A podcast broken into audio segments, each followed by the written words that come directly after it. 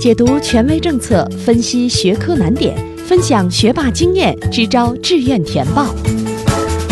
紧跟教学进度，贴近考生需求，高考冲刺三百六十度无死角有声宝典。宋小南工作室倾情奉献。欢迎收听由宋小南工作室制作的升学 FM，我是宋小南。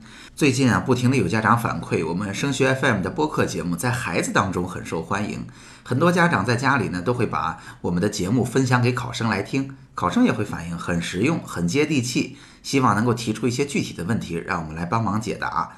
那在昨天下午呢，在 QQ 群里就有一个同学向我提问了。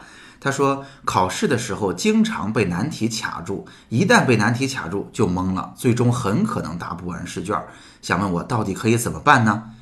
那首先我必须得表扬一下这位同学，因为我看得出你对自己很负责任，你看到了一个具体的问题，我们很想要解决它。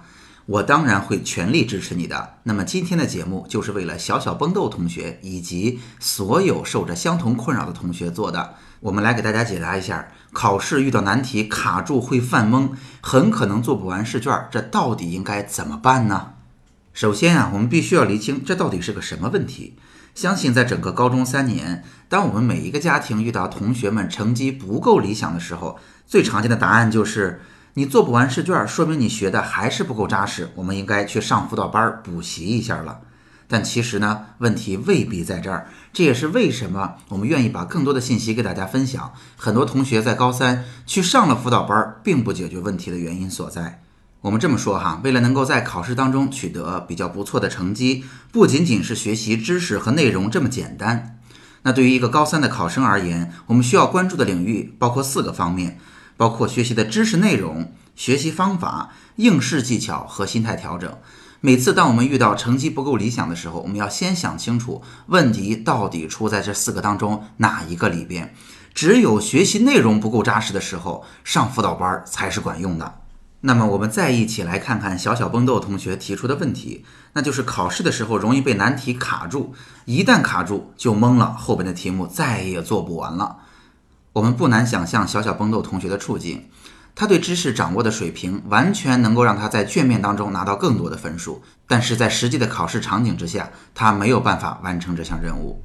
所以我们的问题出在应试的技巧上面。那下面应该怎么做呢？首先，我们有一个不可忽略的重要事实，就是高考的考纲告诉我们，考试的难度从易到难的比例是七比二比一。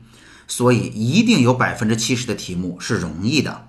第二，考纲还告诉我们说，考试出题的顺序未必是从易到难的。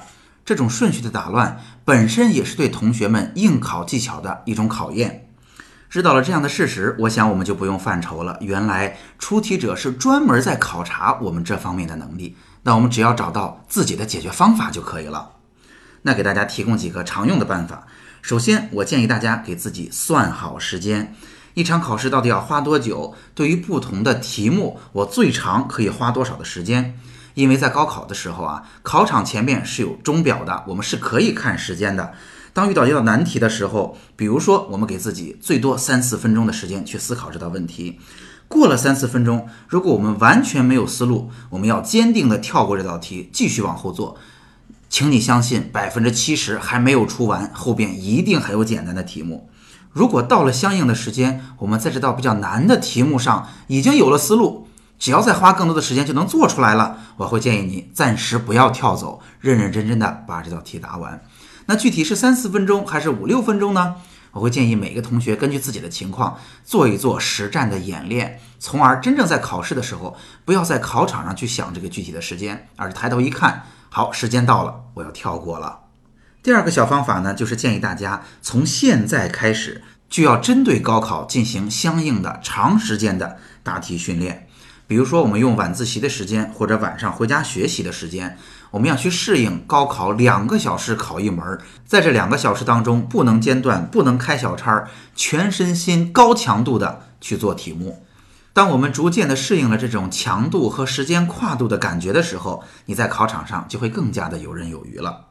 所以总结一下吧，其实，在考场上遇到自己不会的题目被卡住，这是一个非常非常正常、非常常见的问题，大家不要惊慌。所以最关键的是找到问题所在，找到解决的方案。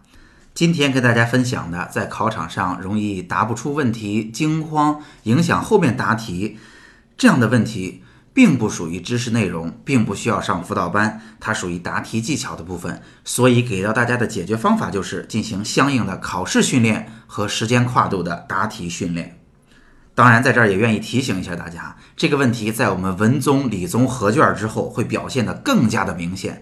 所以在现在，如果你已经遇到了这样的问题，我建议你用正确的方法，尝试去积极的面对。这样一来，即便在文综和理综合卷的时候，我们再次遇到这样的问题，孩子们已经有了成功解决问题的经验和方法，相信到时候问题也会迎刃而解的。好，今天的内容就到这儿。如果您觉得本期节目很实用，欢迎您把它分享到 QQ 群、朋友圈或者 QQ 空间，让更多家长受益。升学 FM，让我们在孩子升学的日子里相互陪伴。我们下期见。